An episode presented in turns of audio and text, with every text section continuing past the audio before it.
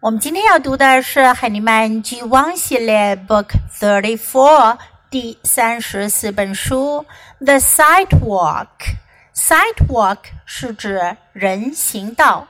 Sidewalk. Say it with me. Sidewalk. Okay, now let's listen to the story. The sidewalk. Look at the bus. Look at the bird. Look at the flower. Look at the dog. Look at the car. Look at the tree. Look at the rainbow. Look at the rain.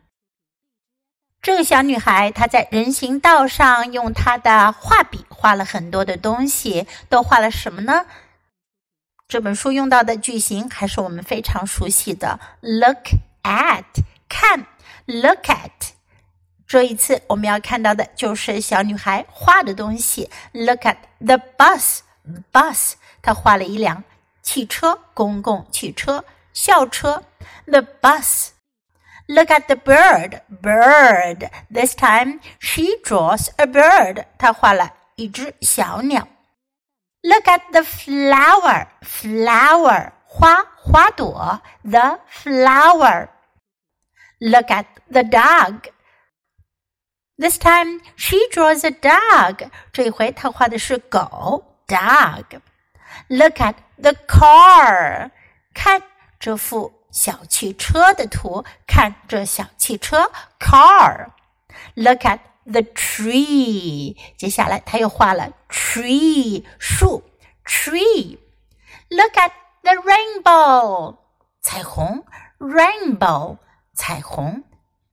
看看他是怎样画出一幅彩虹的呢？Look at the rain，最后下雨了。It is real rain，是真的雨哟。Look at the rain，看这雨。 Now let's read the book together. Let's read aloud sentence by sentence. The sidewalk. Look at the bus. Look at the bird. Look at the flower. Look at the dog. Look at the car. Look at the tree. Look at the rainbow. Look at the rain. 下一次，如果你们也画了很多的东西，你可以用这个句型来让别人看你的画哟。Look at